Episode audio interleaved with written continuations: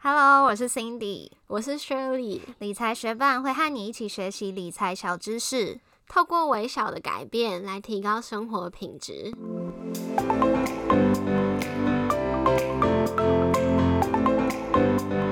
你想要变成有钱人吗？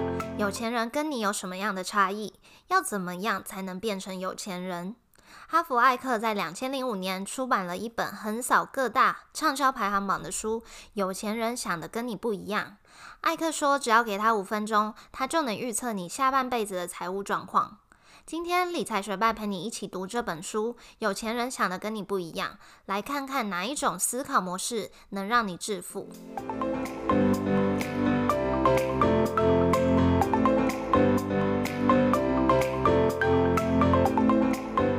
首先，他认为致富是一种心理游戏，唯一能改变你外在世界的方法，就是先去改变你的内在世界。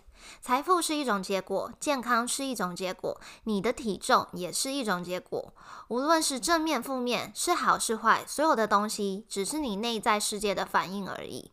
想法会产生出感觉，感觉会做出行动，而这三个东西加起来，就会产生结果。你的金钱蓝图会包含你对金钱的想法、感觉和行动。那么你现在的金钱蓝图是如何形成的呢？大多是你所接受到的资讯，特别是小时候接受到的资讯。有三个地方你可以注意，它会形成你对金钱的感觉，分别是语言、模仿跟特殊事件。而这时候有四个步骤可以重新塑造你对金钱的蓝图，就是。察觉、理解、划清界限，并且在最后提出宣言。第一，语言的部分，察觉就是小时候听过哪些对金钱、财富、有钱人的话，而理解就是这些话如何影响你的财务生活。划接下来划清界限，就是你可以告诉自己，这不是你的想法。你可以改变你的选择。最后宣言的部分，就是要对自己说：“我要选择新的思考方式，让我得到快乐和成功。”接下来模仿的部分，察觉就是父母处理金钱的方式习惯是什么？你哪些跟他们一样？哪些完全不同？理解就是去思考，模仿父母。对金钱的思维如何影响了你？接下来划清界限，就是要告诉自己说，这些只是你后天跟父母学习的，你现在有权利改变。在宣言的部分，就是要告诉自己，我模仿的金钱观念是父母的，我现在要选择自己的方式。最后，在特殊事件，就是察觉。也就是小时候发生哪些和金钱相关的事情，造成你情绪上的反应。理解就是去思考这件事情如何影响你的财务生活。在划清界限的部分，就是要告诉自己，这个生活方式是后天学习的，你现在可以改变。最后，在宣言的部分，就是要说。我要放弃我以前负面的金钱观念，我要创造新的未来。如果你的动力不是正面的，像是出于恐惧、愤怒，或是只想证明自己，那你的钱永远不会带给你快乐。艾克强调，问题都在你自己身上。如果你认为自己不够格，你就会把这个信念合理化，并且创造出这个现实。你的金钱蓝图会决定你的财务生活，影响你的人生。如果你想改变你的理财成绩，就要重新设定你的金钱蓝图，察觉、理解、划清界限、提出宣言。保持你的自觉，随时观察自己的想法和行动，理解哪一些是过去的经验影响你，哪一些是自己真心想要的。没有一个想法停留在你的脑袋不需要代价。如果不是投资，那它就是花费；如果这个想法不是通往幸福，那它就会远离幸福。要明智的选择你的想法和信念，选择鼓励你获得幸福的思考方式。艾克在这本《有钱人想的跟你不一样》的书中列出了十七个有钱人的思考方式。接下来，我跟雪里会把这十七条思考方式一一列出来。假设我们有共鸣的话，我们就会多做一点讨论。第一条，有钱人相信我在创造我的人生，穷人则相信人生发生在我身上。这一点我就其实蛮有共鸣的，因为受害者的特征其实他就是责怪啊，像是怪一些不管怪人啊、怪股市啊、怪景气啊，或者是合理化一些就是不对的事情啊，或者是就是抱怨很多的那种人。其实有时候我还蛮受不了这种人的。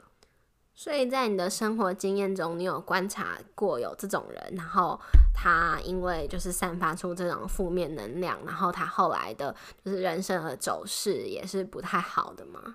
我觉得很多诶，就不管是家人或者是朋友，只要他们是比较就是喜欢当受害者的，第一个我就会觉得说，他们其实也算是不为自己负责，因为他们决定把这件事的发生全部都怪到别人身上。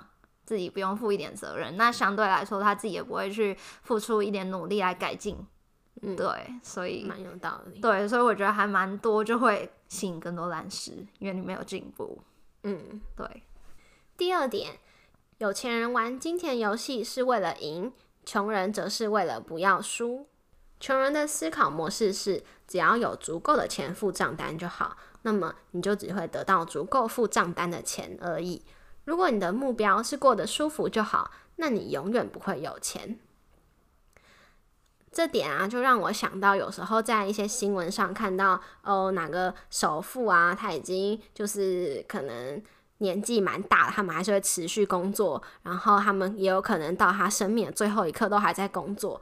他们其实可能好几十年前。甚或他们出生的时候，他们就已经不需要为接下来生活的舒适而努力了。就他们已经有足够的钱，可以安稳、舒服的到老。可是他们还是会持续为了更高的目标而努力。我觉得就蛮能印证这点的。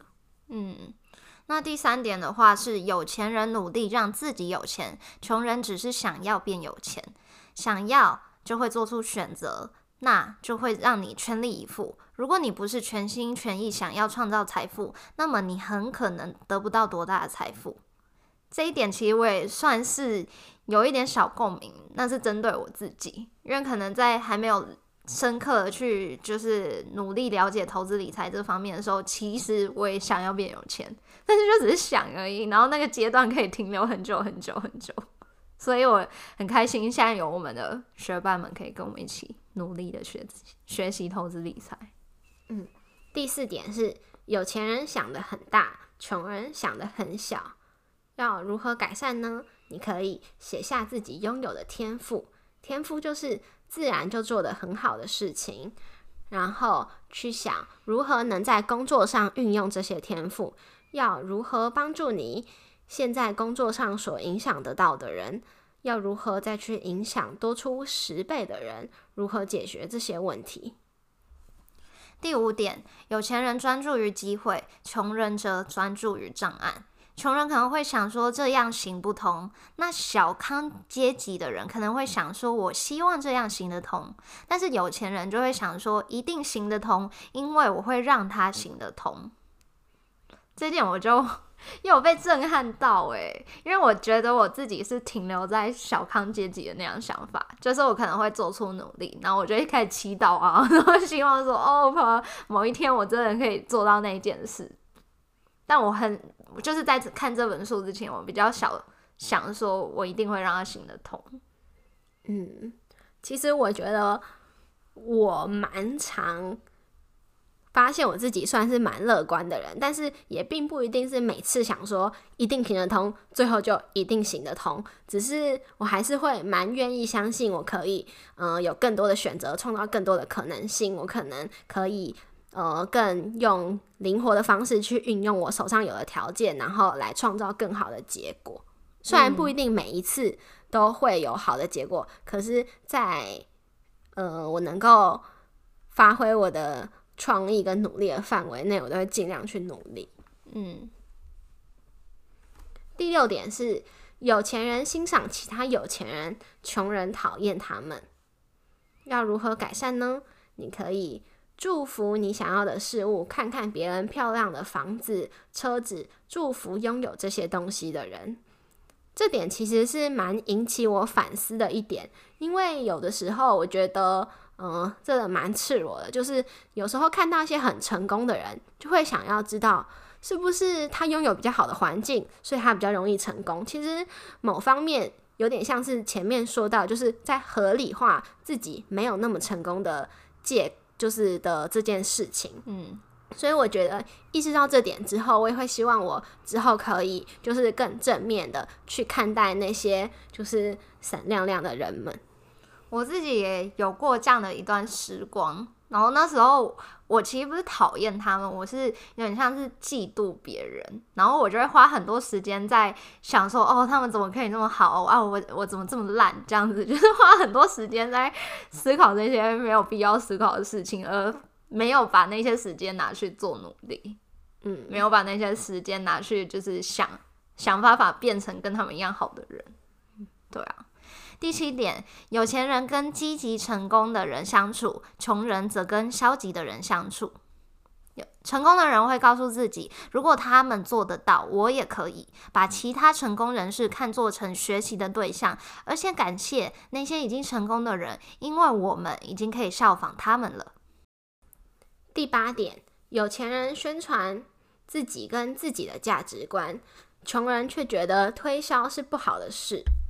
你如果不愿意让别人认识你跟你的产品还有服务，你要怎么为自己的事业创造收入？关键不在于你喜不喜欢推销，而在于为什么你要推销。回归到你的信念，你真的相信你有价值吗？你对你提供的产品有信心吗？你真的相信你的产品对于那些被推销的人会有好处吗？如果你真的相信，你不仅可以帮助别人，还可以赚大钱。这其实我看到也觉得蛮认同的，因为其实很多成功的嗯企业家、创业家，他们都是非常好的业务，他们都很会，就是需要自己的公司啊，自己的价值、自己的产品。没错，嗯。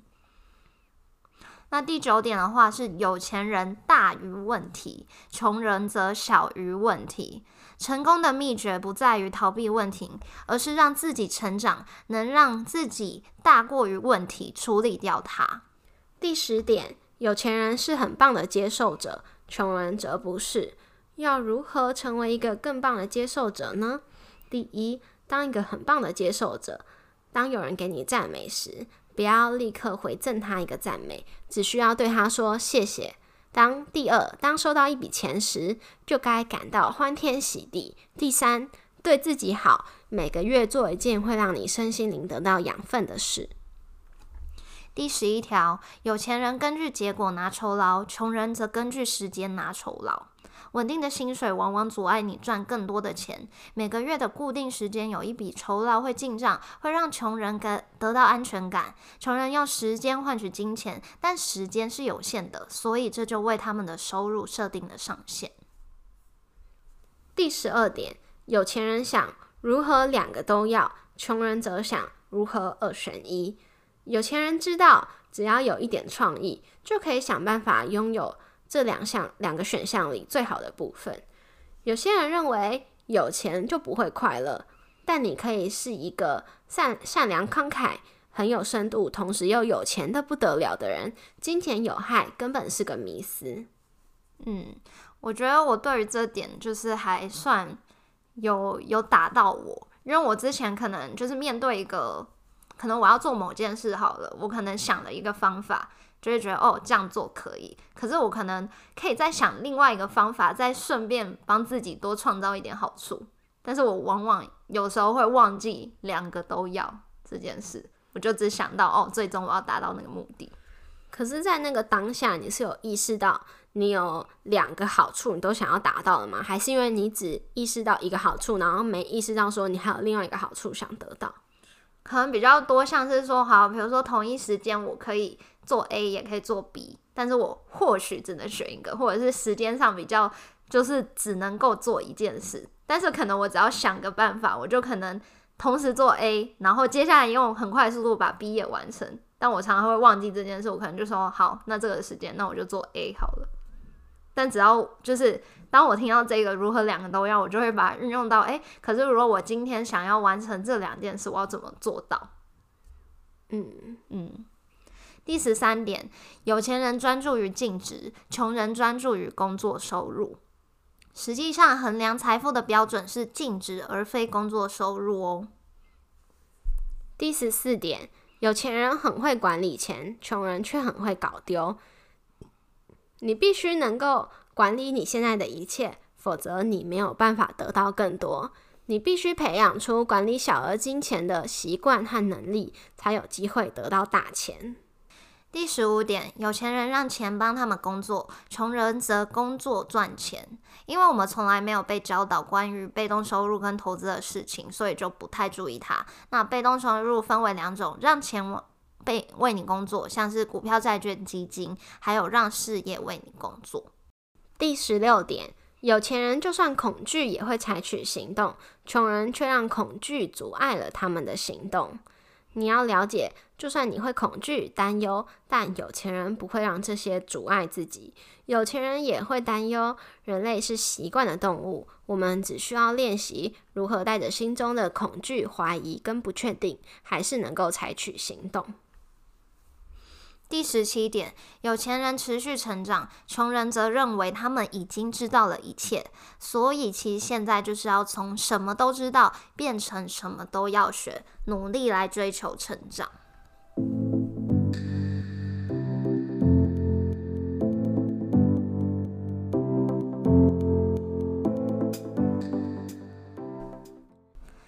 恭喜你听完这长长十七条有钱人的思考方式。理财学伴读完这本书，觉得最大的收获就是脑中的想法会创造出自己的世界。只要察觉到自己的想法，如果是负面的，就告诉自己我可以选择，我可以改变，勉励自己别再怨天怨地，用强力思考创造打造自己，成为一个有钱人的脑袋吧。理财学伴建议你亲自读完这本书，收获会更大哦。谢谢你在忙碌的生活中愿意播出时间来和我们一起学习。如果你愿意支持我们把理财学伴做下去的话，邀请你在 Apple Podcast 帮我们打新留言，让这个节目被更多人听见。如果你身边也有想一起学习投资理财的朋友，欢迎你将理财学伴分享给他们。我们的网站上会有文字版的整理，如果想要收藏或回顾，也欢迎你上去看看。网址是 moneymate 点 space 斜线有钱人，拼法是 m o n e y m a t e 点 s p a c e 斜线有钱人，也可以在节目简介中找到网址哦。理财学伴。我们下次见，拜。